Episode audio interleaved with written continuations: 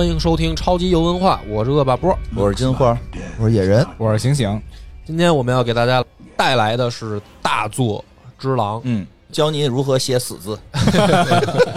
不是，人家网上都说这是一打铁游戏啊你刚才玩的时候体验到打铁的感觉了吗？为什么呀？就是他那个防御的时候，叮当叮当，哦。他每一关都得那么过，都得跟 BOSS 没看我没怎么防嘛，我净蹦了。啊。对，所以对，刚才金花就拿肉身抵挡。对啊，我就各种躲，辗转腾挪这对辗转腾挪，各种来回蹦，不怎么防。对，咱先题外话啊，就是说这个游戏大家都叫它打铁，是因为它嗯其实它跟人王什么那种的的区别，就是你躲是一种过法也不是说不行，但是它是教育你怎么怎么玩游戏的一个游戏。嗯就是如果你用防守反击和抓破绽的话，嗯你是可以直接对刚的，嗯就是你跟 BOSS 对砍。嗯他对砍的时候呢，你们两个刀相撞的时候会发出那种咚咚的声儿，然后你也不掉血，BOSS 也不掉，所以就特别好玩。他教育你，就是他鼓励你用防御的那一瞬间，嗯。把敌人的刀弹开，那嗯么打。啊，就一般游戏都是闪避嘛，对。敌人砍过来闪你闪避，他其实也可以闪避，嗯。但是你会发现，你玩熟了，你去跟他对砍是更快，而且更爽。嗯，对，刚才我看了一会儿，就发现你要躲的话，一般你会躲特远。对，嗯他而且没有回去，就没有快冲到敌人面前，嗯，蹦完了你得赶紧能回去嘛。对，嗯就等于白躲。啊所以他这个游戏当时在发售之后，然后重度玩家嘛，就是喜欢动作类的吧，就说说这是一个教人怎么玩游戏的游戏。嗯就它每一关，它其实是给你一个过法。嗯咱们举一个例子啊，比如说人王，嗯。人王你咱俩都玩了嘛，对。当时。其实人王是你可以不按照他给你画下来的道过关的。对，就是比如说我就是用闪避，嗯，嗯然后我就偷偷摸摸趁你破绽砍你一刀，我再接着闪避。还能射箭呢。啊，然后我也可以射箭，我可以发阴阳术，可以什么忍术嘛，就是你有办法可以稍微逃逃课嗯。啊，但是只狼就不太能逃课，你不用他这办法，你就是过不去。听听这游戏，要给你上上课，啊。教育人，对教育就让玩游戏，教育人的游戏。对，真正这个游戏后来发售一段时间以后，高手就可能开发出各种打法吧，哦，也有用道具的。反正我看视频，看人家高手打，就是打的花里胡哨的，嗯。我也不会。我说我就是被教育的那个，哎，我特别好奇啊，就是有一阵儿这只狼特别火，在网上，嗯然后特别火。就老能看见他的关于他的新闻啊，然后什么视频啊，嗯。就老说什么半小时通关视频，嗯，一会儿又变成二十分钟通关，嗯然后又变成十五分钟通关，是。就我就特别奇怪、就啊，真能吗？真能吗？就感觉好像是我开个游戏进去以后，然后就往前跑，然后过去把 BOSS 打死就完了。嗯，反正高手的极限挑战，有人是这么个玩法，就是这个不新鲜啊。早年像超级忍不也有这么玩的吗？不是我，还有鬼泣不都有这么玩的吗？这是因为 BOSS 能跳，反正他就是能跳过的环节都给你跳过了，就不打了。就不打了。它里面是有可以跳过的，哦，就这不是说每一个怪你都必须砍死往前走，啊你可以走个近道儿。我觉得挺奇怪，我说这剧情这么单薄吗？因为我 感觉有的游戏你光看那个对话，你就得啊，他看对话嗯跳过了，嗯，他就都跳过了跳过了，所以这个游戏吧，就这么说啊，就像女人逛商场，别瞎比喻啊！又嗯没事儿。哎，我我的一句话我就明白了，是不是就明白了？就是明白了。嗯比如说，男的如果去逛商场，嗯你是不是就是走到柜台前啊，十五分钟你就出来了，嗯对吧？对，但是女人逛商场有十五分钟逛完的吗？哦，这游戏就是这意思哦。你要是想十五分钟，你拼了命不是？就是你比如说俩小时通关吧，啊你玩熟了，通过两三遍了，你就追求我俩小时给它打通了也行。也行。但是很少有人这么玩儿。嗯，反正男生嘛，都是喜欢咱也别搞这个性别对立了，嗯咱这么说，就是说你比如说你平时逛超市，嗯对吧？你渴了去进去买瓶水，嗯两分钟出来了。那你比如上班待烦了，你去便利蜂里且逛呢，对吧？对啊，哦，你原来是这样啊？对呀，我就且逛呢。嗯而且他呢，游戏制作人宫崎英高嘛，宫崎英高的一个特点就是，他不给你讲完整的故事，哦，嗯。就是魂系列也是这样，然后只狼也是这样，你打通一遍，嗯。你是大概对这个剧情有一个了解了，嗯。但是呢，它不是以生给你讲故事这种叙述方式，它是把所有的故事都散落在这个游戏的过程当中，你自己去发现。让你反推。对，比如说你捡着一个什么道具，嗯。嗯，然后这个道具呢，它在描述上可能是一段小故事，哟，然后还只是这个小故事的可能其中一段儿。嗯，比如说你最后捡着一别的道具，然后它有一个描述，然后你发现，哎，这两个描述可能能连成一段故事，哦，然后它里面好多故事是靠这么传达给你的。嗯。所以你在玩的时候呢，反正你会尽量多的去想探索游戏里面的边边角角的地方，明白，然后去跟 NPC 各种对话。因为嗯可能比如说你第一次对话，他跟你说一声，嗯。然后第二次你再跟他对话，他可能这台词变了。了然后你比如说你给他一什么东西，他又跟你嗯说一别的台词。哦，就是它虽然是一动作游戏，但是它这个玩法就设计成这样了。而且魂系列的之所以广受好评，某种意义上啊，是因为这种叙述方式，就是让你每次都觉得，哎，我又发现了点什么新的小的彩蛋嗯或者什么的啊。什么叫魂系列？就是恶魔之魂、黑暗之魂嘛。哦，可能不熟的玩家，我就大概介绍一下啊，就是宫崎英高制作人，嗯。他一开始呢就制作这种动作过关的游戏，嗯然后最早的呢，就是等于两个系列，《恶魔之魂》跟《黑暗之魂》。嗯。然后这两个游戏呢，第一代的时候，比如说《黑暗之魂》第一代的时候，不太火，嗯。大家呢都觉得特别难，因为它确实是画面呢，也不是说特别的怎么炫，嗯，没有啊，动作设计上也不炫。你像咱们小时候都是可能《三国无双》《鬼泣》《忍者龙剑传》，就是你但凡玩动作游戏的，你这几个肯定都大概玩过吧，嗯，对？吧？嗯，那动作游戏的一个标准特点就是你会自己在里面去研究各种连续技嘛，啊对，对吧？就是我一套怎么在一个怪的瞬间我打出最高伤害嘛。嗯嗯嗯宫崎英高他的设计呢，就是你就是跟这个怪一刀一刀这么砍，没有花里胡哨的，也没有花里胡哨啊，就是各种炫过去什么的，没不太有，反正，所以然后它难度又特别高，因为你被 BOSS 砍一下，可能就半管血就没了。啊是，刚才我看了，嗯，确实挺难的。所以它的游戏它设计的这个难度吧，就是门槛都比较高。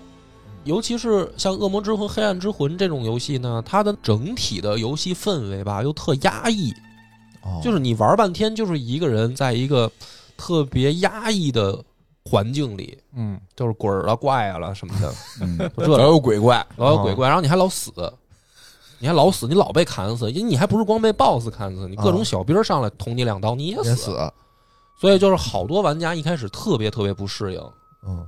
但是呢，就这些玩家当中有一批特别的核心向的，就是咱们小时候玩游戏的那种人。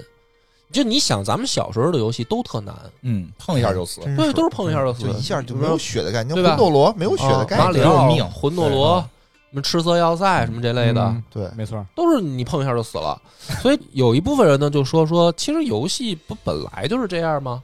而而且它不是说过不了关啊，它也给你可以存档啊，你可以不断的挑战嘛。嗯所以你这样的话呢，就是等于玩家就产生了一个分化，有一部分人就比较核心，他就是我就是想自己挑战自己，嗯他就特别爱玩魂系列。嗯但是大部分玩家呢，一开始可能觉得啊不好玩，但是会有一波回流，嗯，就是这东西被一个小众的群体说，我操特牛逼，就是你忍过了那个痛苦期，嗯因为你总要有一个上手的熟练度，对，你得熟悉这个操作嗯，这个游戏得训练一段。训练一段，就是你扛过了痛苦的时候，嗯。这个游戏就变得有意思了。成为乐趣了，嗯。这还真是。啊，因为它的等于说就是有一部分人他扛过去了，然后他在大力的宣传，然后在那些一开始可能都弃玩的人当中呢，有一部分人那总有游戏荒的时候吧，啊，或者说哎你能做到的，我怎么可能做不到呢？哦，就是也有这么一部分人，第二波这部分人呢又开始玩儿，有这种胜负心了，对，就我 我这摸的我这摸不得是就是就是一个大面分享，大面分享。嗯 然后这一部分人玩了以后，然后确实换一个例子，比如周星驰的电影吧，比如《大话西游》刚出来的时候，不是好像票房也不好嘛？嗯据说在香港票房也不好嘛。哪儿都不好，就是大陆好像也反应没有那么热烈吧，对吧？对对，然后是不是后来有一小波，好像据说是清华大学的学生还是哪个大学的，说哎嗯这片子怎么怎么好什么的，然后他又等于都已经结束院线放映了，它又火了嘛。嗯嗯嗯，就是宫崎英高那个游戏就是这个意思。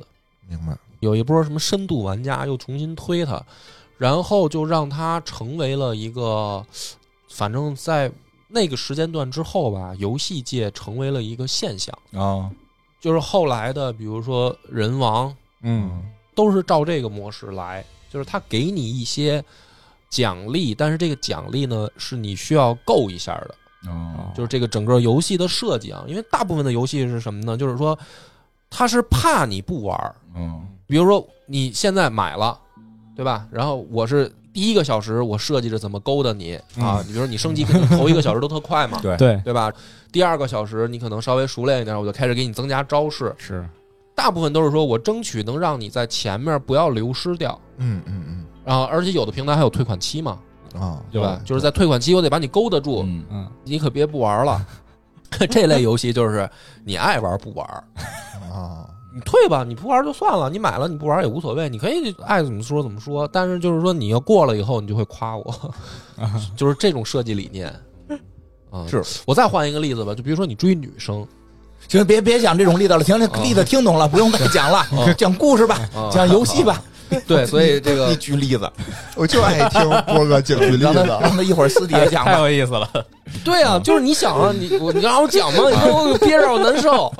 啊你比如你追一女生吧，这女生长得特好看，然后大家都喜欢，大家都追，而且大家一追谁还都到手了，你就会骂这女生就是荡妇，对吧？就不值钱了嘛，对不对？就是哎，这女的跟谁都好，谁一追买点买点什么都她都跟人出去吃饭什么的，这你说你非跟他说这有 干什么对啊。但是这儿就有这么一种女生，好多人上去都被拒绝了，嗯，但是你坚持不懈的送了半年的早点，你成功了，你就成功了，人家就跟你好了。嗯，真是做梦啊。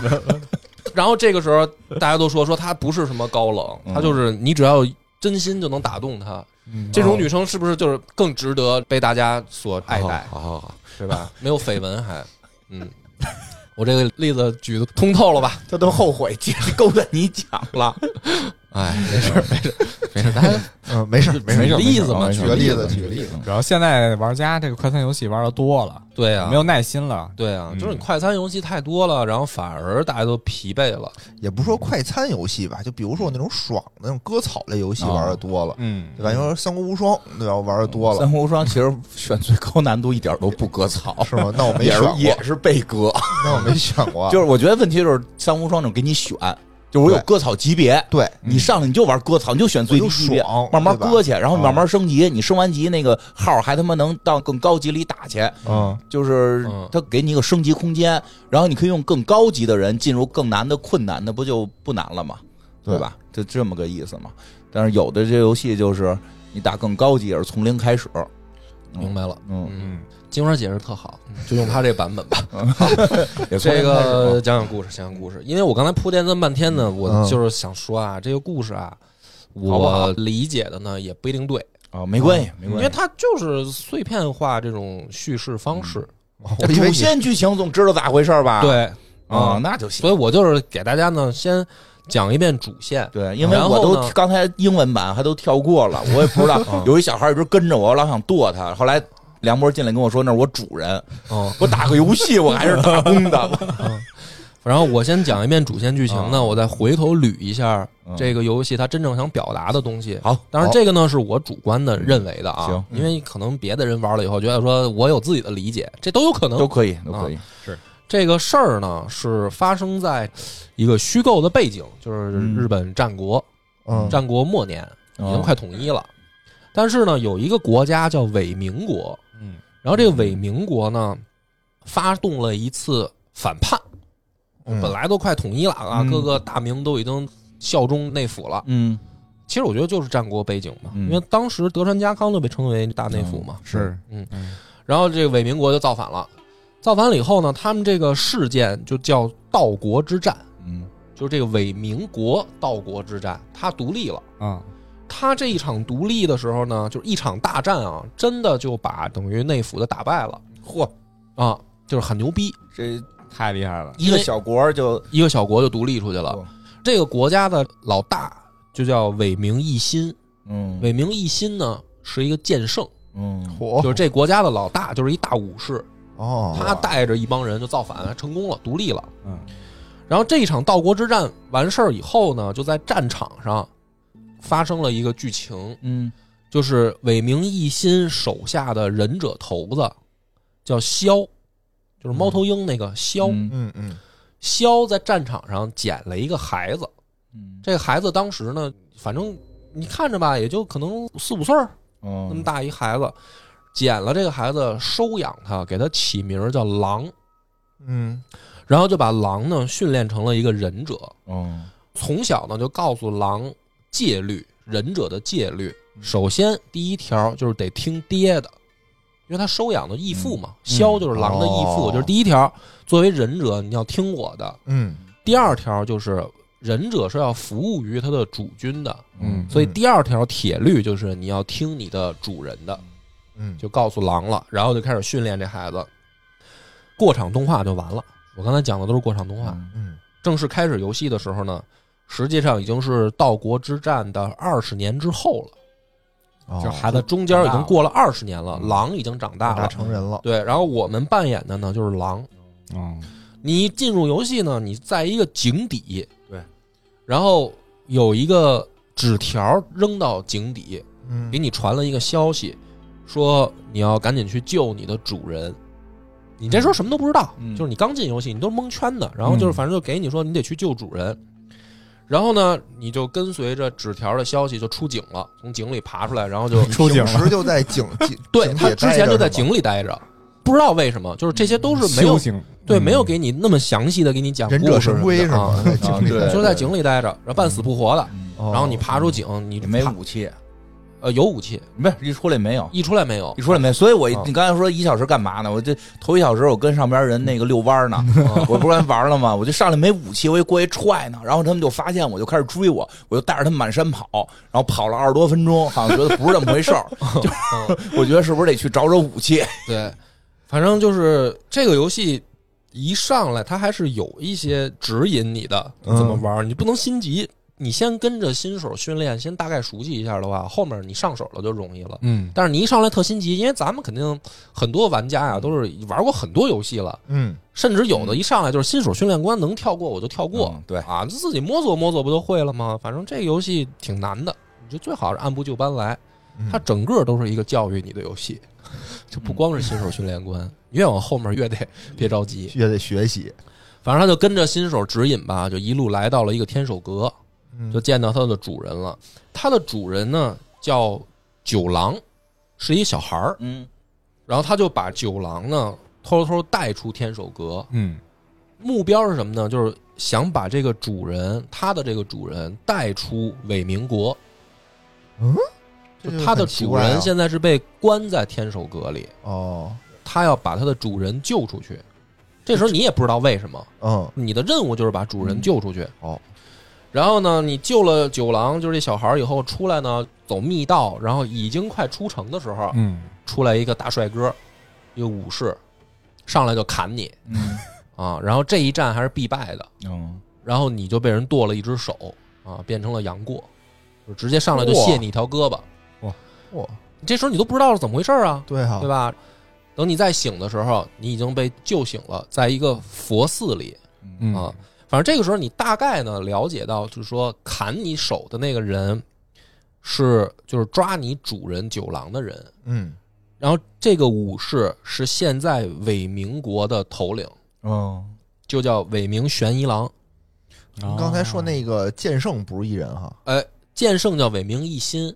哦，这个时候我就补一段，我就直接剧透啊，就因为这是后面你才知道的。但是实际上为了叙述方便，我就现在就说了，就是这个贤一郎是当年伟明一心在战场上捡的孩子哦一人捡一个，啊，他们都各自捡孩子，就是对，你是被忍 不靠者生全靠捡，爱好，啊，就是你是被忍者头捡的哦，人家呢就是直接被主公捡着了，哦所以人家现在就是主公，你现在就是井里边，你就明白这个 啊，这个命运啊，有的时候就是这么的无常啊。嗯这个主公呢，他就是抓你的主人嘛，你的任务就是把九郎带出去，但是不是被砍了吗？就在佛寺里醒了。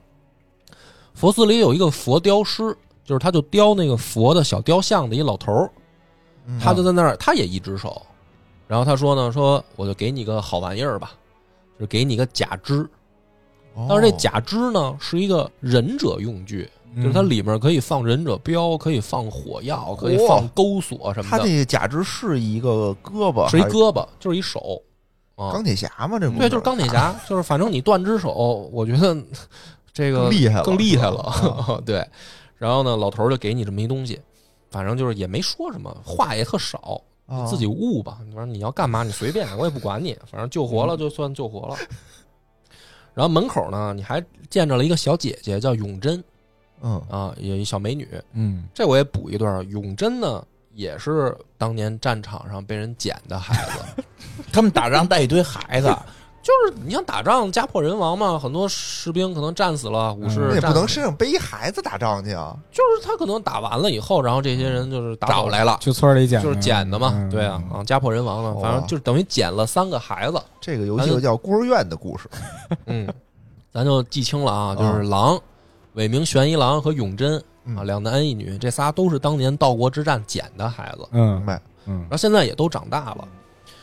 这事儿呢，大概呢，你到这儿以后跟人对话啊，反正就是可以补出来一个剧情了，就是为什么你的这个主人那个小孩儿要被玄一郎控制起来？为什么要抓他？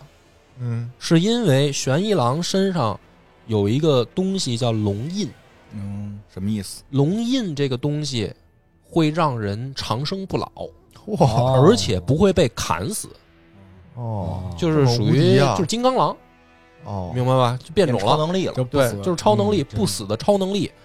然后呢，他的这个龙印还可以跟人缔结契约，嗯，就是他跟谁缔结契约，谁就不死了。啊，哟呵，啊！就他这超能力还能给传给别人。能传想多少传多少传多少吗？这现在不知道，哦你只知道他能传，但是不知道能传多少人嗯明白？啊？长生不老出现了人传人的现象，对对，所以呢，这个伟明玄一郎呢，他抓九郎嗯就是为了要他这个龙印之力，哦，因为伪民国这不是独立二十年了吗？嗯老一代死的死，退休的退休，嗯新一代呢感觉不太行，内府呢又蠢蠢欲动，又想吞并伪民国，嗯所以在这种情况下呢，就是等于玄一郎就想了一个办法，就是说这不是有超能力吗？哦，超能力我把这个超能力开发出来，然后让咱们的战士都不死，咱伪民国就保住了。但他没想过说，如果这个超能力是真的的话，怎么会被他抓着呢？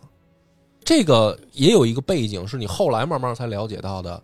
伪民国好像过不了多久就会出现这种龙印之人，哦，这个人是随机的，是吗？对他不是说固定的，他可能不知道多久就出来，也不知道哪儿来的。就就那个九郎，哦他不是一个什么有背景的人。九郎他是平田家的孩子，哦平田家是伪民国的分家，就是他主家不是伪名嘛，哦嗯啊，然后他有分家就叫平田家，就等于哦就分家了吧。嗯，但是你也在这儿住着，九郎是分家的这么一个少主，然后他身上突然出现龙印之力了，嗯所以主家就过来就要拘禁他哦，就是这么一个关系。了解了解。嗯，但是这个时候你知道呢，这个龙印之力出现的时候，嗯。伪民国还出现了一种传染病，嗯，就是会有人莫名其妙的咳嗽，而且会越来越严重。哦，新冠吗，那我觉得真是人传人啊，哦人传人，就是说有的人啊，比如说九郎，他有龙印之力，嗯。他可以让人不死，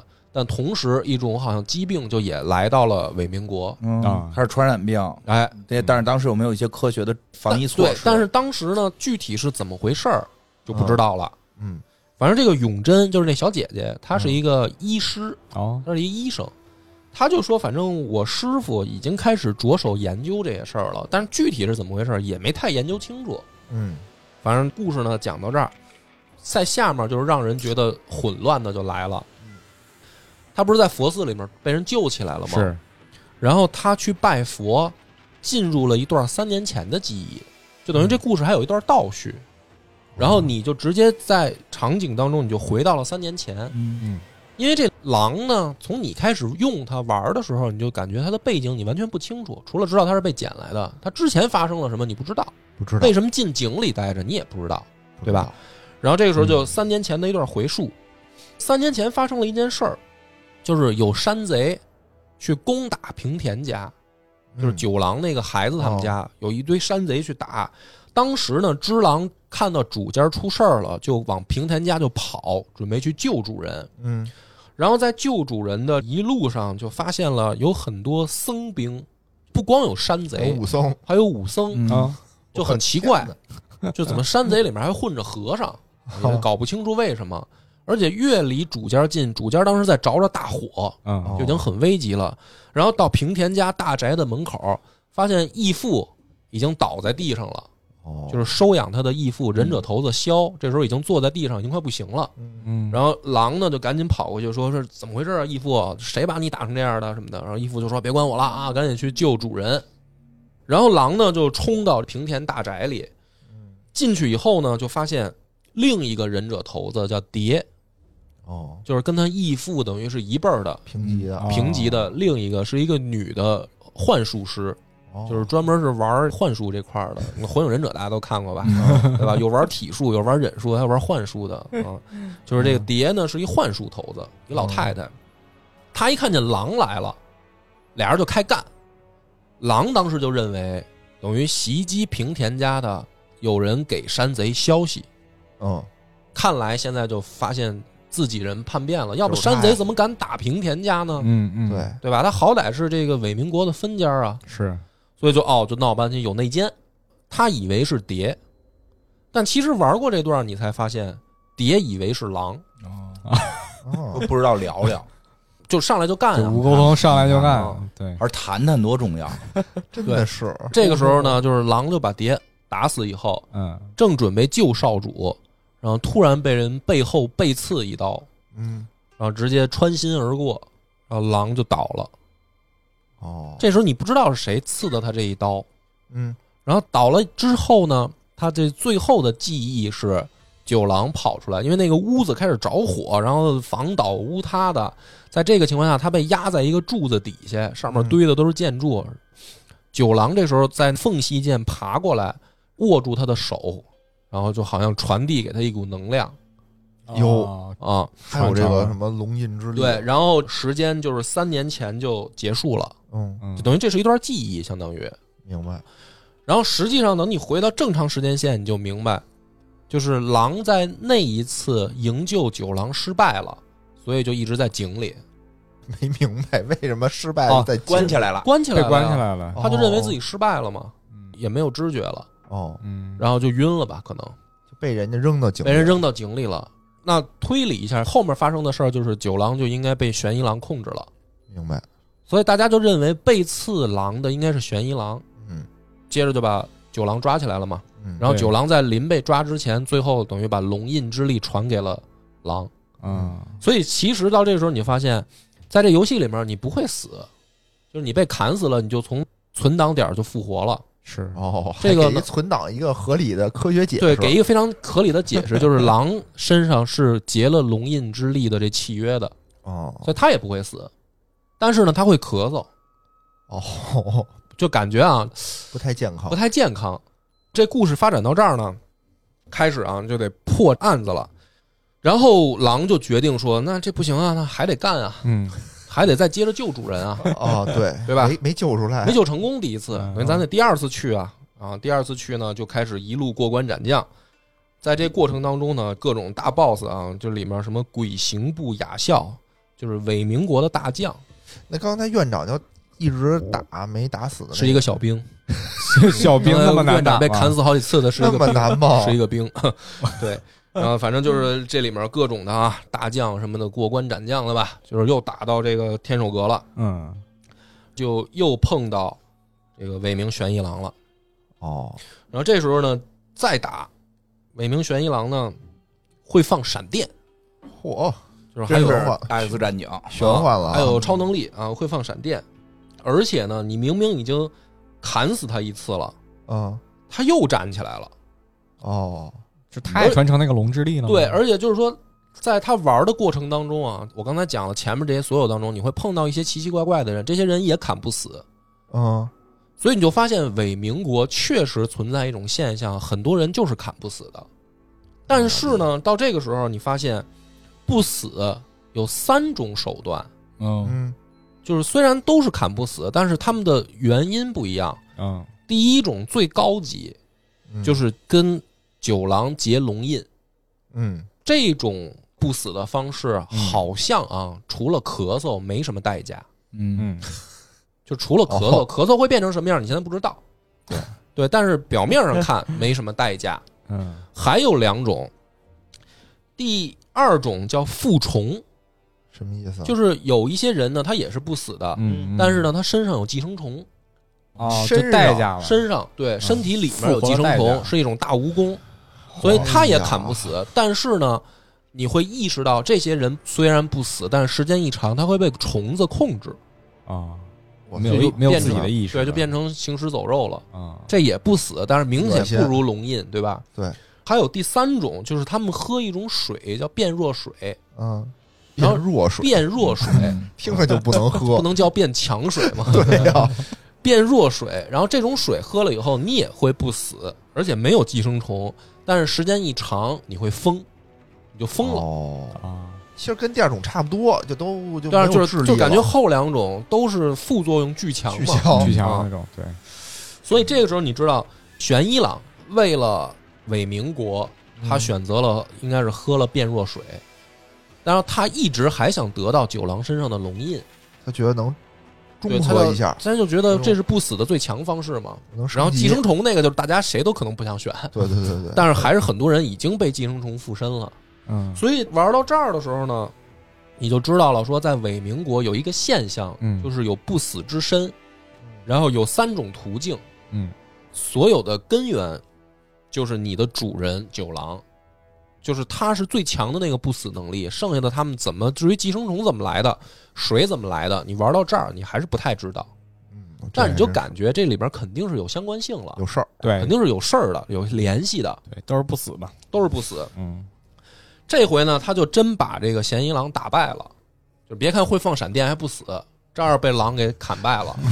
啊，就你就主角嘛，毕竟你是主角光环那么对强大，不停的存档呗，你也不死之身，你也死不了，你就一段一遍挑战他呗。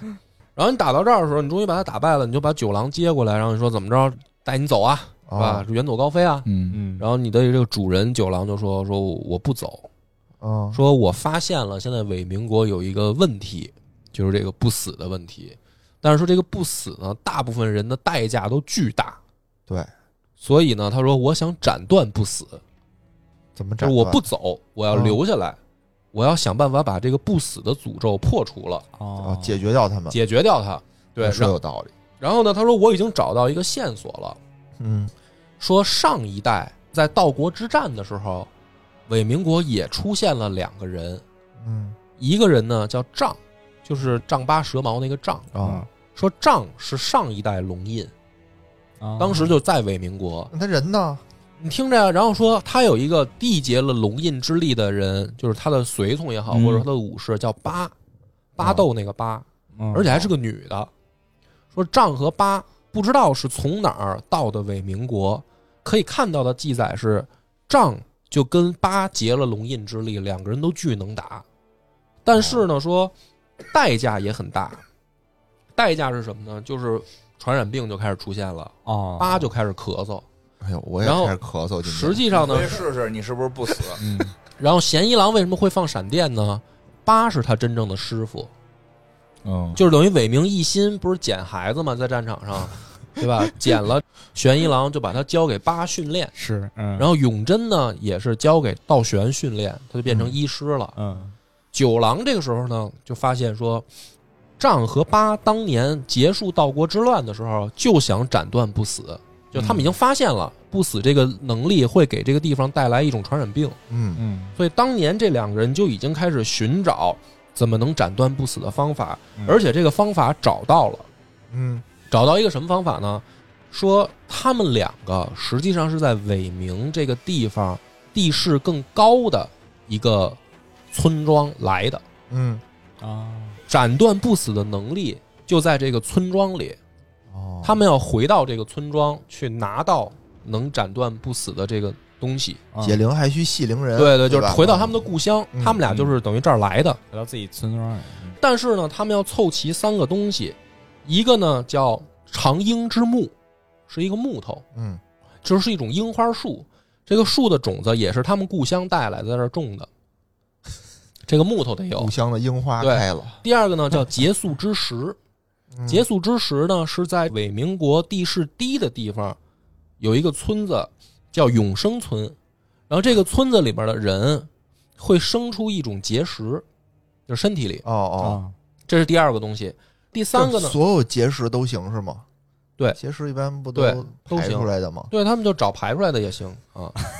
第三个呢就是龙印之血，嗯，这听说最容易吧？应该因为八就是龙印，嗯，哦，不是杖就是龙印，那就是他不是自己的放点血血就完了。对吧？嗯。但是问题就来了，因为他有不死的能力，什么刀砍他马上就愈合，血都流不出来，有，所以能砍他，给他造成一段时间伤害的，需要一种特别的刀，叫不死斩，哦，就是有一个特殊的武士刀叫不死斩，嗯。只有这个玩意儿砍龙印之人才能让他流血，嗯，啊，所以等于就是凑齐这三样东西：长鹰之木、结束之石和龙印之血。和那把刀，对，那龙印之血就得要不死斩那把刀，就等于你凑齐这三样东西，你就可以去永生村打开一个回到他们故乡的通道。哦，这两个人的记载到找刀，嗯，就是找不死斩这一块儿就终结了，然后这两个人就消失在历史当中了。明白。哦，就是说前面两个他们找着了，对他们已经找到方法了，嗯然后在最后找刀的时候，这两个人的消息就断了，发生了什么也不知道不。知道说明有大问题的。对，是肯定是有问题，因为这俩人武力都巨强，对，而且还不死，他俩都能消失了，他俩怎么回事儿？这事儿就是现在就是不知道嘛。这个九郎呢说，我就是等于发现了这么一个线索，哦，所以呢，咱俩要完成八根杖的未竟的事业，斩凭俩都不行，凭？啥呀他俩都不行，咱俩凭的是大志，凭的是一种信念，就像唐僧要取经一样啊！我们要守护家园，要斩断不死。嗯，对狼呢，反正就是工具人呗，啊，就是主人说什么我得听啊。义父从小就这么教的嘛，那走吧，啊，说行吧，那就干呗。嗯啊，就那几个东西，其实地点也都清楚，就是地势低的永生村去找那个结束之石。嗯啊，不死斩呢是在伪民国里面有一个寺庙叫先锋寺，啊就这把刀保存在先锋寺，嗯，就是这目标都很明确，反正就是过关呗。对。然后呢，在去永生村的时候，就发现全村都是行尸走肉，就这个村子里面的人，就跟行尸走肉一样的活僵尸了。啊，都是那个什么用虫子的，但是，呢，身体里没虫子，哦某种意义上来说也是不死的，但是可以被砍死。哦。就是你不砍死他，他一辈子就这么行尸走肉下去了。啊，嗯。啊！这是在永生村发现的，然后反正你就把这些村民该砍砍，该杀的杀，嗯，找到水底下的结束之石，嗯。其实就是这帮人身体里面的结石。明白，这个时候你大概能推断出来，这个水应该有问题，嗯，就是这个传播不死的应该是水源。哦，然后这个村子的事儿就结束了，然后这个石头泡的，对吧？结石泡的这个 有可能啊，不 行，去先锋寺，然后先锋寺呢也是全寺都是怪物，和尚全都是怪物，因为那刀变异然后和尚身体里有的带蜈蚣，嗯。啊，然后有的带，然后有的反正也是不死，嗯。一路过关斩将啊，到最后你就发现这个先锋寺里面也有一个神秘人物叫变弱之子，变弱，变弱之子，变弱水啊，变弱之子这是一套的，怎么回事呢？就听着怎么就就是不行呢？他就在先锋寺等于发现不死斩这把刀了，并且知道这儿有一个变弱之子，就是当年发现不死之力的时候，先锋寺的人发现了水里有问题，啊，嗯。然后呢就想研究出来一个办法，能不能通过水里面的这种方式自己研究出不死人儿。嗯就做了好多实验，就跟养蛊似的，就弄一帮孩子，然后就是自己就研究，有的用虫子，有的用水吧，反正，然后这是和尚干的事儿啊，和尚干的事儿特别操蛋嘛，但是呢，死亡率特别高，啊就是唯一现在成功的就剩下这么一个变弱之子，哦他也有不死的能力，嗯而且呢还可以传给别人。问题就是变弱水喝了以后，你虽然不死，但是会疯，会疯，会疯就是副作用还是巨大。是那这人疯了吗？变弱之子吗？啊变弱之子还没疯，嗯，快疯了，不知道啊哦，你现在也不知道他。之子吗，我觉得是不是他就是对吧？不知道。现在你因为太短时间，对，而且你就发现永贞的师傅就是这先锋寺这边来的，就是那小姐姐，哦，她就是跟这条线有关的。啊，所以呢，我们到这儿呢玩的时候，可以大概发现，我们先知道了伟明这个地方有不死的现象，嗯对但是伴随着不死的现象，开始有病和寄生虫开始传播。嗯，对，然后玩到这儿的时候，你会发现水是有问题的，嗯对，寺庙是等于有问题的，有问题的，问题研究的其实是把它放大的一个情况。嗯那到这儿的时候呢，你就回天守阁，然后你不就找到不死斩了吗？你就回天守阁准备取九郎的血呀、对，你就感觉都齐了对啊，然后还差一个长缨之墓嘛。哦，你回天守阁的时候，突然发现义父在。他不死了吗，义父不是三年前在平家大宅前不就死了吗？他们这死了又站起来，你很惊讶吗？嗯，不是，但是你听着，义父肯定是没有不死能力的，啊，义父没有不死能力。当时就已经死了。然后这个时候，义父就说了，当时我是假死，啊，骗你的，骗你的。然后呢，义父就说了，说其实我的目好幽默呀，啊、不是，但是其实目的是什么呢？说当时我知道要抓九郎，啊，其实义父我也有心思抓他，但是我抓他不是为了伪民国，嗯我是为了自己。嗯，谁得到不死能力了，嗯，谁能跟他结龙印的契约，这就是无敌啊！对，那我为什么要给伪民国呢？我自己留着自己来吧，自己来不好吗？所以当时义父诈死，啊，就等今天了，就等着什么呢？今儿就是怎么了？今儿发生什么？就是，狼啊！你现在不是已经知道不死的秘密了吗？嗯，而且义父也准备好了。你还记不记得义父跟你说的两条忍者的铁律？啊，然后第二条是什么？说听主人的话。说那第一条呢？嗯听义父的话。义父的话比主人的得话在前对，啊要大一点，嗯你帮着义父，咱们一块儿把九郎带走，嗯嗯好不好？你就可以选。嗯这时候是第一次出现直接影响到结局的。啊，你可以选跟着义父干，啊，你选的什么呀？我第一回，我选着不跟义父干，哦，因为你对我得跟着主人。更注重事业，对，但是我后来看了视频，嗯就是你要选了跟义父的话呢，就是先出来砍永贞小姐姐。啊永贞小姐姐跟你不是一队的，跟义父也不是一队的，哦就是说啊，我操，你们这个造反了，然后出来我就砍了你啊，给人杀了，嗯对，然后把永贞小姐姐打败以后，然后伪名一心就出来了，嗯，啊，就是那大剑圣就出来了，然后你再把大剑圣打败，然后义父就哈哈大笑说狼啊，我们就是啊，就成功了，然后你再把义父弄死，啊，这是为什么呀？就是你选这条路，你还有什么为什么吗？就谁都可以背叛啊，不是忠孝，你得选一条选什啊么。就我可以背叛主人，我就不可以背叛义父吗？你不二选但两个你背叛铁律啊你？背叛义父义父了吗？你听着主人的，不就背叛义父了吗？对，不是你选这条路就都宰了呗。嗯，义父能用我这身上带着龙印呢，我还听你的干嘛呀？我就自己玩呗。不，这就是一条结局。哦。那另一个嘛，另一个就是你就不听义父的，不是？那你刚才那结局就是给义父也砍了，游戏结束了，结束了。刚才那就是当吕布，对吧？啊就当吕布就结束了。然后就他后来就怎么了？就都砍完了，哈哈乐就结束了。哈了就完了啊，就结束了。永生啊！我 永你是永生啊啊，就杀疯了是十五分钟能打完啊！是你选这条，我估计十五分钟差不多 啊。啊。另一个复杂点儿另一个就是我觉得真正该选的哦就是不听义父的，啊，对吧？你还是得听主人的呀。嗯嗯然后你就把义父打败啊，然后打败义父，你就会直接得到长缨之墓，我在他身上待着，他身上有长缨之墓。哦然后你就明白了，其实当年是怎么回事呢？这我来一波分析啊。嗯当年啊，嫌疑郎嗯想抓九郎，嗯于是呢，偷偷呢把这消息告诉山贼，里面还混着僧兵，嗯就去打平田家了。嗯他呢不方便露面，他就让忍者先去，就是蝶跟萧先去嘛。结果萧呢这边想反水，嗯然后呢就在门口就装死嘛，对吧？啊装死的时候，其实进去的是狼嘛。嗯那大家都知道狼跟义父关系好，所以蝶以为是狼跟萧都叛变了，但是狼就认为是蝶叛变了。嗯嗯，所以本来萧的计划是你们俩打完啊，最好两败俱伤，我上去一补刀，我就把九郎抓走。对，然后这时候嫌疑狼来了，等于义父没得手，哦他应该是这么一个嗯背景，这就是你自己猜嘛。嗯我估计这是最合理的解释。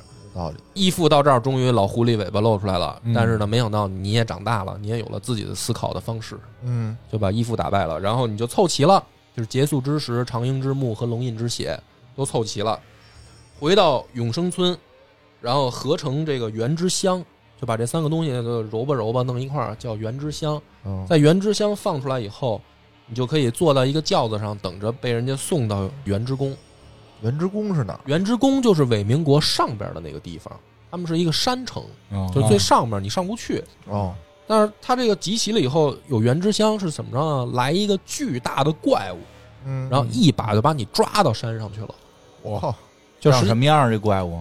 长得就是一个巨大个儿的麻绳人。麻绳人是什么麻呀？绳人就是你看过绳子吗？啊，嗯绳子会动，就是它四肢都是绳子，身体也是绳子，特别特别高通天锁啊对吧？就通天锁就想象的，想象那个那么一个形象吧，然后他就把你直接抓到最上层，这个上层的地方就叫原之宫，嗯游戏里面就叫仙乡，仙人的仙嗯。啊，然后那个谁都上不去嘛。谁都上不去，就是你只有合成这个玩意儿原之香，然后把这个怪物引来，把你逮上去，啊。啊你就把它理解为电梯吧，啊，就是麻绳怪就是好吧电梯。啊。然后你到了原之乡以后呢，你发现这个地方有好多怪物，就是这些怪物分成两种，一种呢就长得吧都是跟鲤鱼脸似的，一种就是长脖子的人儿，鲤鱼脸，对，就是鱼脸，鱼脸。长脖子。哦。你看过日本百鬼里面的那种什么？哦看过那个。就个，还这么说吧，火影里面大蛇丸，哦。大蛇丸脖子伸长那样，就那样，啊这里面都是这种怪物。而且这里面还有一种武士会蹦蹦跳跳的，会发闪电。我。然后你就知道哦，就是当年那个丈和八其实就是这儿来的。嗯。然后你知道这个原之宫住的这是一族人，他们叫玉家美族人。嗯然后他们现在等你再来原之乡的时候，你就发现都变成怪物了，嗯。哦。都变成怪物了。然后你就找到了真正的原因，就是怎么斩断不死呢？记载的就是你要去原之乡得到了龙类，龙之泪，嗯。然后你就会发现这个原之乡真的有一条龙，叫鹰龙，樱花的樱。哦。你的目的就是把鹰龙的眼泪取走，嗯然后回去给龙印的人，然后斩断不死，那那这怎么让他流眼泪啊？就是把他砍到哭，把一条龙活生生砍到哭。太残忍了，这个。哎，反正那段战斗非常震撼，不是你真的是跟他战斗是吗？他就是打那条龙。他，也不是跟那就让你砍。他不是啊，他揍你啊，龙那龙非常牛批，一刀你就死，哦，反正你就把这条龙打败，取他的眼泪，嗯说是取眼泪，上去就是对着眼珠子来一刀，最后，然后把这个眼泪取走。妈弄点洋葱什么的不行吗？太残忍了。然后这个时候呢，他拿到龙泪，完成了九郎交给他的任务，就应该准备回到下层嘛，回去找九郎嘛。嗯对，等他拿着龙泪下去的时候，发现内府已经打进来了。嗯就他们不是一直在发生这个国战对吗？这二十年没打，是因为人家觉得啊，你们这儿有剑圣什么牛逼嗯之类的，所以一直在积蓄力量。等到现在呢，为什么能打呢？是，就反正这一路上伪民国能打的人都被你砍死了，哦像什么萧蝶哦啊，什么这个行鬼行部嗯哦这些什么大大哥级别的，八根杖都早就死了，反正就是能打的都被你砍死了，嗯没人了，就剩下伟名一心了，还有啊伪名嫌疑狼。就是啊你为内府做了贡献了，内府应该发给狼这个 奖荣誉勋章，荣誉小勋章 啊，就是内府已经打进来了。然后等你赶到的时候，这个伟名一心也已经死了，哦就是这个大剑圣，嗯现在已经是老头了，风烛残年，干巴瘦一老头儿也死了。然后这个时候你才发现，其实呢，伟名一心之前你应该就碰到过，他之前就是你在过关的时候会有一个戴着天狗面具的人嗯。给你一些提示啊，帮你一些事儿。嗯。这个人就是伪名一心，哟，啊那为什么还帮你呢？，对。然后你就发现，其实伪名一心就这大剑圣啊，他不想要龙印之力，他就觉得说玄一郎是太激进了。嗯他知道说这个世间万物吧，反正这是我自己瞎分析啊，就是老剑圣应该是这么个理念，就是世间万物都是有代价的，哦你想要不死，在剑圣看来这是一种诅咒。哦嗯明白是然后说这个国家呢，就是能守住就守住，你就靠武士的这个能力，你要能守住你就守住，你守不住了那他就该灭。嗯但是你要说愣靠这种就是什么不死的方式，把咱们国家的人都变成怪物，然后守住了没，意义。没有意义。对所以剑圣呢，在这一路上其实是反而是帮狼的，哦他反而觉得咸一郎的这个做法太激进。但是到这个时候呢，这个反正剑圣也死了嘛，反正伪民国能打的全死了。嗯然后你呢拿着不死斩就准备完成最后的找九郎，咱们就斩断不死呗。你把这龙眼泪给吸收了，嗯可能这个龙印之力就消失了，估计就差这最后一步的时候呢，咸一郎出来了，他也是唯一最后能打的了。咸一郎呢，就就是说说我这个还是不能认同你这个做法，嗯。想尽一切办法，我要守护伪民国。嗯，明白。所以呢，最后说你不是拿的不死斩吗？嗯。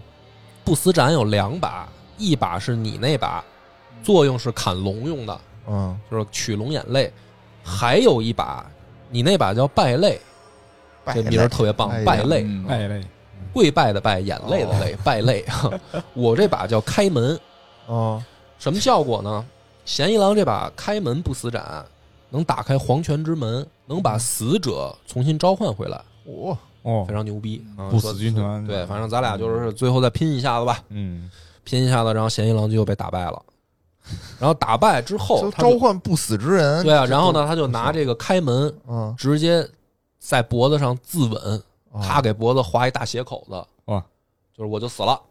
啊但是这个开门不是打开黄泉之门吗？啊黄泉之门就从他脖子上开了，啊然后从里面爬出来全盛时期的伟明一心，嚯。他召唤的就是剑圣全嗯。年轻的时候的那个哎，，伪巅峰。明贤之前死了吗？就是他刚来的时候，老头已经死了，哦，已经死了呀，他之前还帮他来着，就刚死的，死了，啊。刚死的啊。然后这个时候，贤一郎又把他召唤出来，但是这回召唤出来的是全盛时期的哦。剑圣。嗯剑圣说：“那就就亮手艺吧，兄弟。啊他不刚才帮人家吗？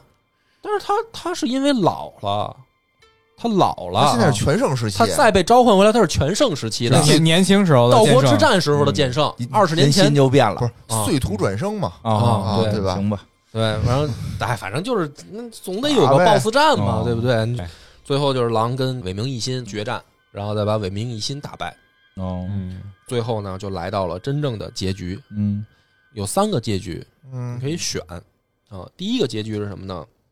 就是狼把英龙之泪给九郎，破除了不死，然后狼回到寺庙，变成了佛雕师。嗯。啊。就是一开始救他那个老头儿，不是不说话吗？哦对。哦等他做完这一切，他再回到佛寺的时候，发现那个老头儿已经不见了。嗯啊！这个也是一个隐藏彩蛋，先不讲啊。就是然后他就变成了下一任佛雕师，在那儿雕刻佛像，嗯这是第一个结局。但是呢，这个结局其实暗暗的给你透露出来一个信息啊，嗯，就是你经历的这一切，其实是一场轮回。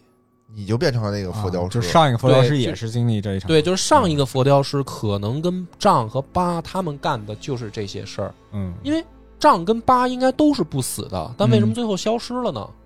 就是有没有一种可能，其实丈跟八最后真的破除了不死？嗯。嗯，然后佛雕师，其实佛雕师在里面，我不是说这是碎片化叙事吗？你捡到好多道具里面记录了一个人叫元，嗯。袁也是一大忍者，但是在这个故事当中，你从来没有碰到过元，嗯，所以分析应该佛雕师就是袁，啊。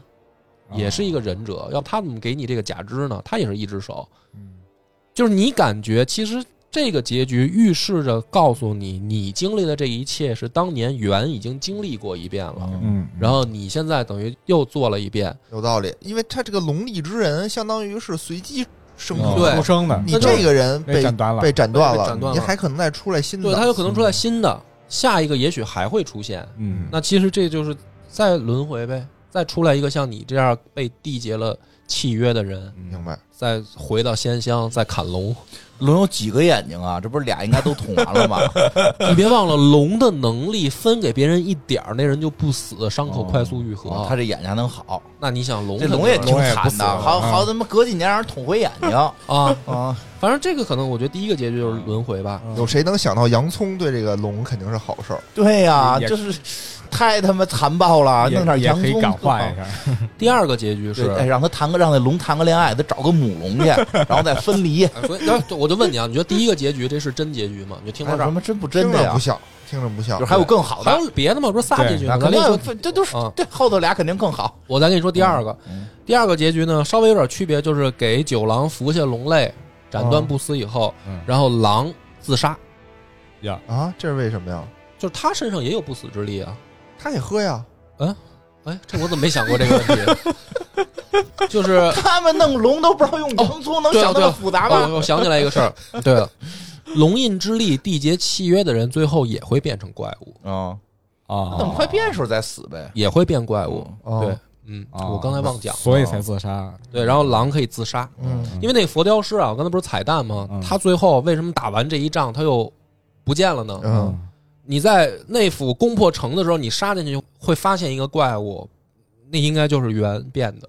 就少一胳膊那个，对，少一胳膊那老头，他最后应该也变怪物了。哦，第二个结局就是这样的，就是你可以自杀，你现在就自杀，那不行，还得等着给别人胳膊呢。那就是避免轮回啊。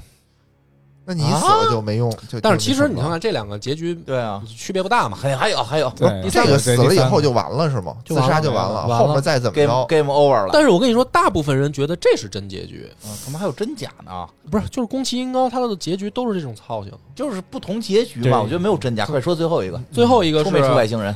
把九郎带去找变弱之子，嗯对呀，这然后两个人的能力结合，嗯这两个人就由变弱之子决定带着你去西方彻底斩断龙的故乡，因为说这条鹰龙是从西方飞过来的，哦，那就是另一个故事，开启一段新的 Journey to the West 什么的，就杵人眼睛还不行，不行，得给哎还得根本的去龙龙的故乡再折腾九族，折腾去哦啊，就是这是第三个结局。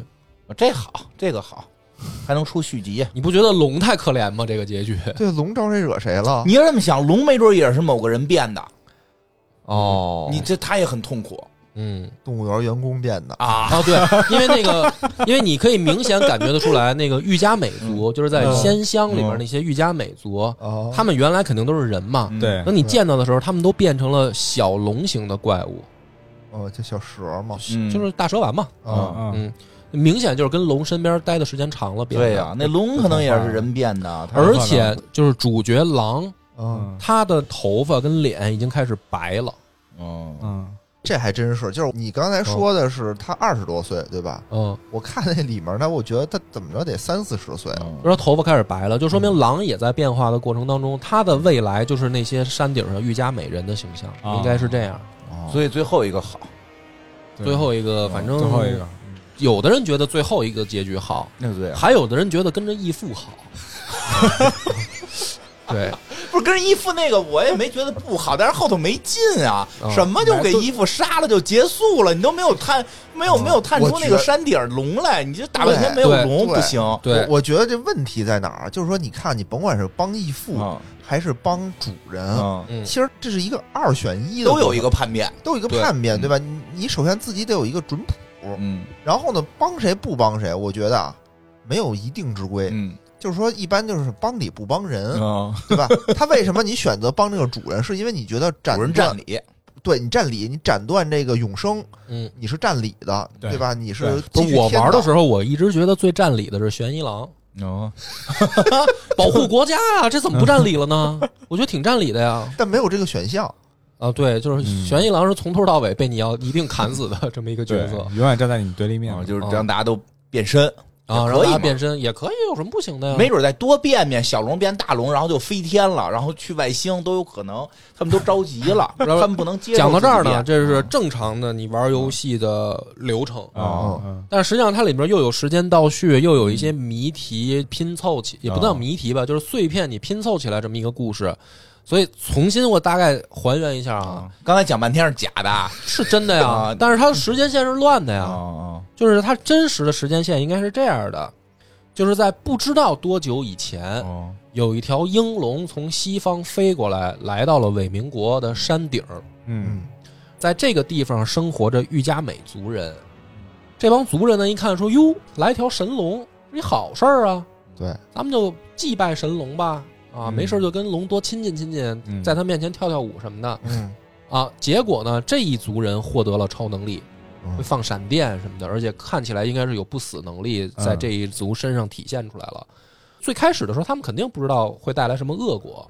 对，在他们当中一定就出现了龙印之力了，啊就是这些所有的不死的源头，其实就是这条鹰龙。嗯再往下发展，就是丈和八不就离开了仙乡，来到了下层吗？嗯对下层就是伟明之国。嗯他们来到这儿的时候，应该就发现了说伟明之国这儿有一大剑圣正在造反，嗯就是伟明一心正带着兄弟们。你看他手下这帮人啊，有萧，有蝶，嗯，有刑部，有道玄，然后再加上丈和八，的确，我觉得内府打不过他，哦都是他妈的大牛逼，嗯对吧？然后所以道国之战就成功了。嗯这个时候，丈和八发现这玩意儿有不死能力，但是有传染病，嗯就是看来仙乡的人因为跟龙近，可能表现的还没那么激烈，嗯但是他们到下层的时候，发现这个病还挺严重的，很多人马上出现咳嗽。而游戏里有一种分析啊，就是龙印之人结印的这个，他虽然不死，但是他的不死是要靠吸收周围人的生命，所以周围的人会咳嗽。啊理解理解理解就就是是你啊。是吸就元气弹似的嘛，相当于你吸收啊。其他人的生命力，对，你虽然不死了，但其他人的就死健康就就有健康就下降。嗯。所以他在仙乡的时候可能没发现，是因为仙乡也不用打仗，嗯吸收龙的就行了，龙对龙可能那儿也能量更强，但是他一来下面发现不行了，嗯。然后于是呢，丈和八可能就决定要回仙乡，要拿龙类，看看能不能把龙印之力解除了。嗯。但是这个时候他们就得找不死斩，对不死斩这把刀当时正在先锋寺，先锋寺是干嘛？在研究，哎，发现有人能不死，咱研究研究啊。嗯，所以先锋寺一定不会把刀给丈和八，哦，肯定两边就干起来，最后丈和八应该就是死了，因为等狼再去的时候，先锋寺哪儿还研究的正欢呢，应该是这么个逻辑。然后呢，研究出来的就是出现了变弱水，明白。然后这个虫子呢，实际上是从上游流下来，就是你去仙乡的时候会发现湖里面有一个巨大的一种鱼，这个鱼死了以后身体里有寄生虫，嗯。然后这个虫子是顺着水流到下游来的，哦，应该是这样一个逻辑。好多人还有一种不死方法，就是身体里有寄生虫。对。然后道国之战成功，一直到丈和八死了，整个伪明过了二十年，老的老，死的死，嗯。然后又要被人揍了，结果出现了一个新的龙印之子，就是九郎，嗯，啊。然后就是你的后边这个故事，大概它是这样一个故事，啊，我挺好奇这个刀是怎么来的呀？不知道。他就是告诉你有就是有，去西方，嗯，去西方。就是他没有给你解释很多什么寻找。比如说伟明一心是怎么这么强的嗯。武功，哦，是吧？然后萧和蝶年轻时候有什么故事，它都是好多里面小碎片，你自己推理，嗯自己拼啊。然后丈和八到底死没死？它里面还有好多没解释清楚的，比如说你在仙乡发现一个漂亮姑娘趴在石头上，已经应该是死了，但这个人明显不是什么一般人，他没变化，嗯因为剩下的玉家美族人都变成妖怪那样了，只有这个姑娘保持着人形，她是谁不知道。哦，就好多，然后鹰龙是怎么来的？而且你打鹰龙，你发现鹰龙少一只胳膊，身上有伤口。哟，它是一不死龙，它怎么会身上有伤？龙怎么会有胳膊呢？它有啊，有爪子嘛，哦哦，爪子嘛，它少一只爪子，然后身上有伤。就是这玩意儿是不是它在来这儿的时候就负伤了？那是不是西方对西方是不是有东西还能揍它？它才跑到这儿来的？逃难过来了，对，然后这龙知不知道自己会影响人？就这些东西，你也解觉得你就自己解释吧，你自己能想一个。比如说网上现在不是有狼学吗？啊我的天是吗？有啊，还有魂学呢。嗯，就是研究这故事，研究这故事，他给你补啊脑补，我给你讲一个版本啊，啊你看能不能说得通？反正我刚才这就是我玩完，我感觉应该能你补的啊说通的一个版本。哎，这初二了吧？现在还没有还没呢。啊，你这初二会把这给讲明白吗？我觉得不会，嗯因为你看魂系列它也是三代了，啊，它后面基本上不怎么补前面的故事，就再来一个再讲一新，再给你讲一新故事，挖一新坑，让你自己填这坑，自己 我觉得这样好，就是你稍微哪儿没补对，然后就得招骂。哎，对对对，对吧？把谁弄死了什么的，这那的。干脆来一新故事。对，啊。后面这不是艾尔登法环要来了吗？啊艾尔登法环是宫崎英高跟马丁合作的，对，嗯。就是剧情估计是不是能 会不会有冰与火的风格？啊不知道，我就说这是很关注嘛。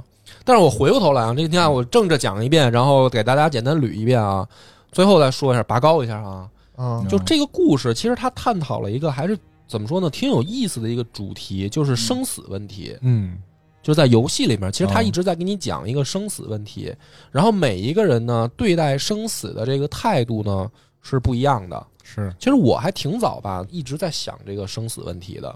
你看有一类人啊，就是比如说大剑圣，嗯他到最后了啊，他都会觉得说生死就是正常自然规律，嗯人不应该违背，嗯，就是我就就顺应这个自然。看得很淡，虽然他自己年轻的时候可能也有雄心壮志，嗯但是你明显感觉就是老了以后的一心，嗯好像更愿意顺从，这就是所谓的生死之道。就哪怕国家灭了，那他该灭就得灭呀。嗯就像我，我是剑圣又如何？我该死也得死啊！顺应天道。啊，他是这样一种观点嘛。嗯。但是你看玄一郎呢，就是另一种人，嗯。就是我但凡有什么理由也好，或者我有什么想法啊，什么我要保护国家还是怎么着啊，但是我不计代价，嗯，就是我对死这件事儿来说，我都是觉得我可以掌握的，我只要有能力，我一定要掌握。就是哪怕我变成鬼，变成怪物，啊，这也是一种，这也是一种，就是我不顾一切。包括这里面，比如说那帮和尚，对，我觉得和尚那我挺奇怪的，和尚不应该四大皆空？日本和尚都不空，又结婚生孩子，有庙产，这正常正常。对，这也是一种，就是我面对死的时候，我会恐惧，但是我只要但凡能有办法，嗯，对，我就得这么做，嗯哪怕后果很严重，我也要挑战这个，嗯我就要你不，这和尚们不能是因为为了探寻世界的奥秘吗？他们都也可以啊看透了，不是和尚应该我觉得啊，就看怎么么说。这种说法呢，我觉得也挺积极的嗯。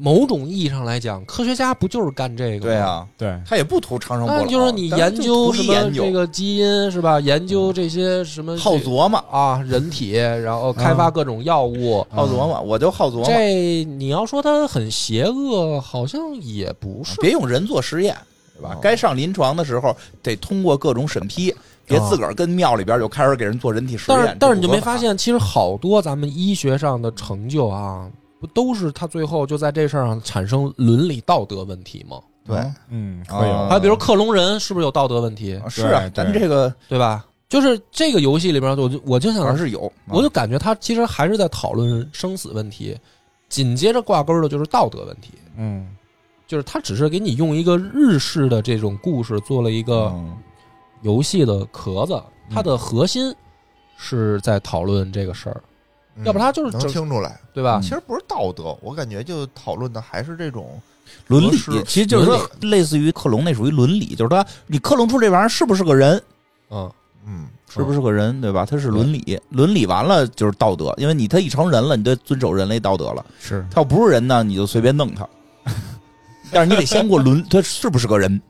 对吧对，他是就是这个问题，就是在伪民国出了这样一个事件，他们追求的到底是人还是非人？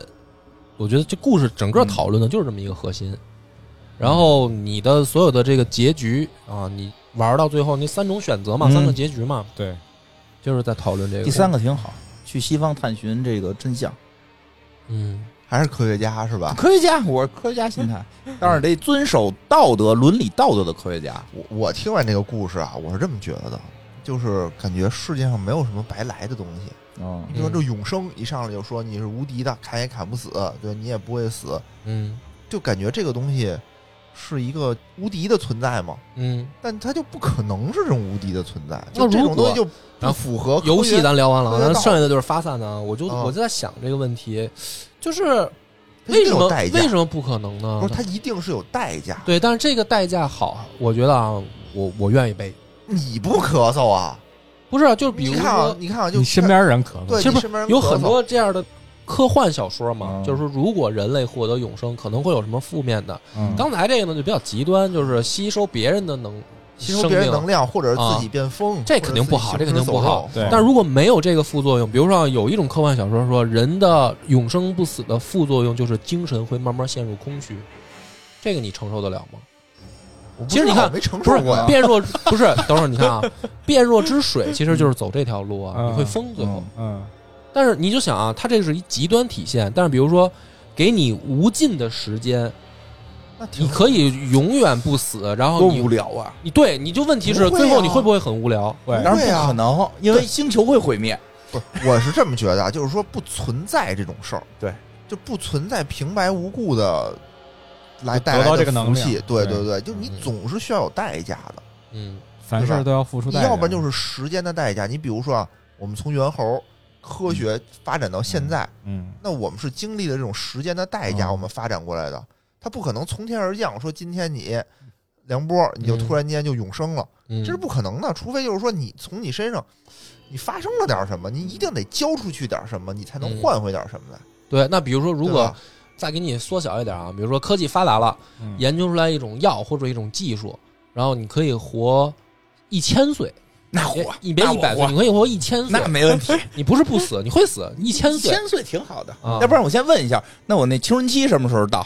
你青春期就是还是十八，就是我我一千岁就是越来越老，越来越老，后头就是一个那个不是褶怪你什么时候 什么时那候我考虑考虑对吧。不是，假如咱们就瞎想啊，嗯比如你什么时候用这技术，你年龄就停在多少岁？哦比如你十八岁就用了，你就停在十八岁。比如说你六十岁才用，你就 六十岁。我我希望回到十八岁的早晨 啊，但是一千年，啊，可以啊，这不1000年大好事吗？但是呢，你这项技术你要想用嗯，啊，那你就是其中，比如说六百年得苦役。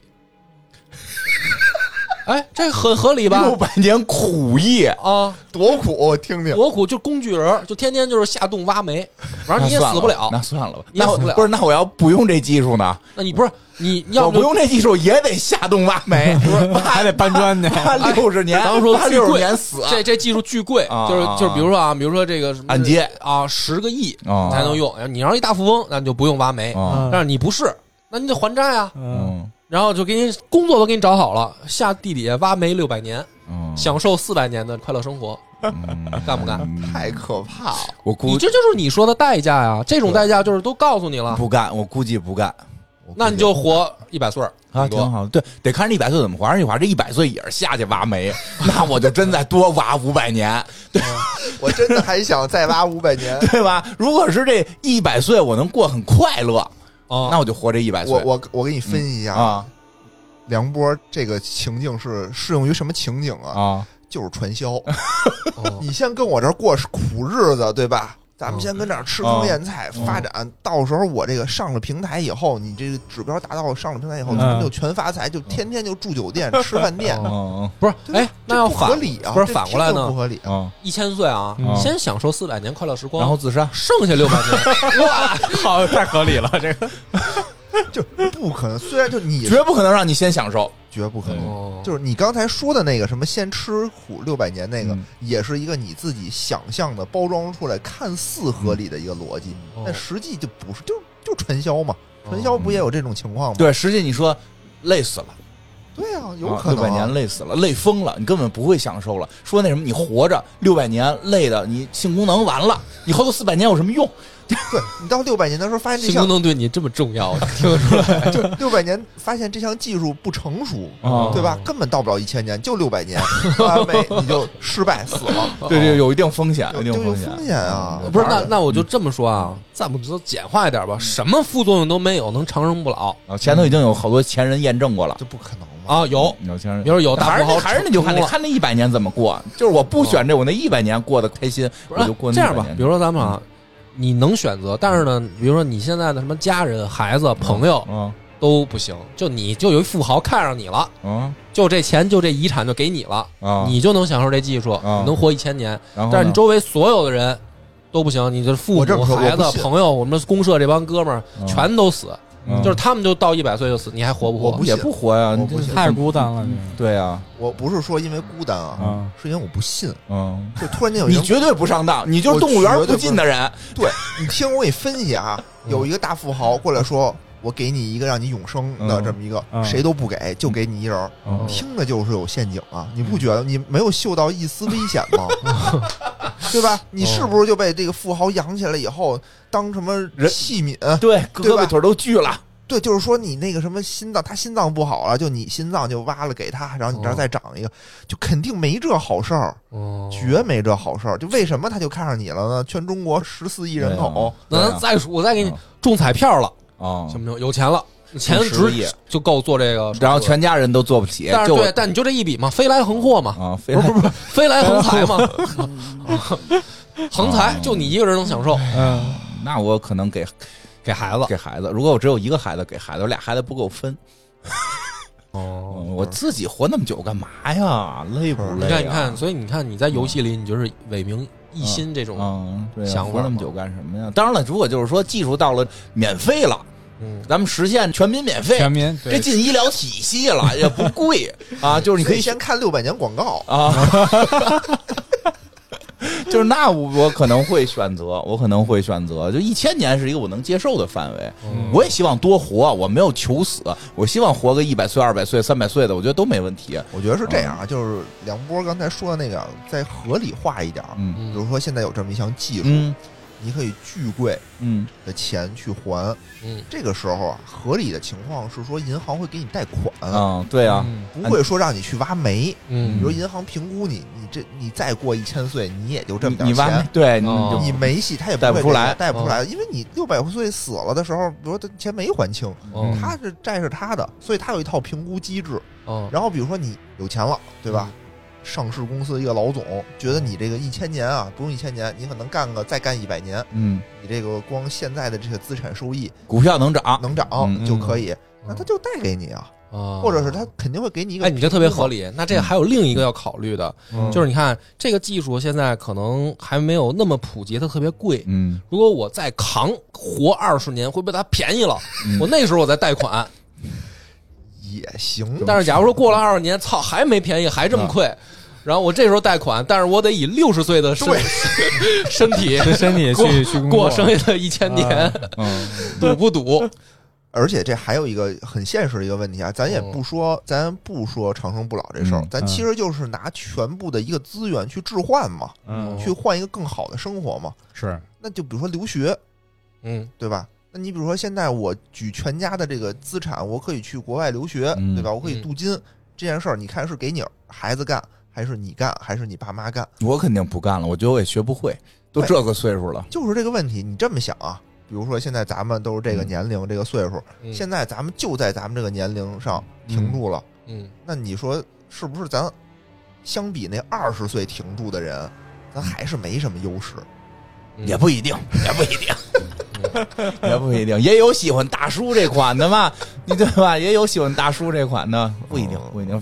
有点自信，你有你有点太没自信，有点自信，有点成熟不是不是，我不是说那方面，哦我说就就就加班儿，对吧？就玩命加班。你们怎么想的？长生都是加班儿挖煤，你们活你们还活什么劲呢？你不得加班还账吗？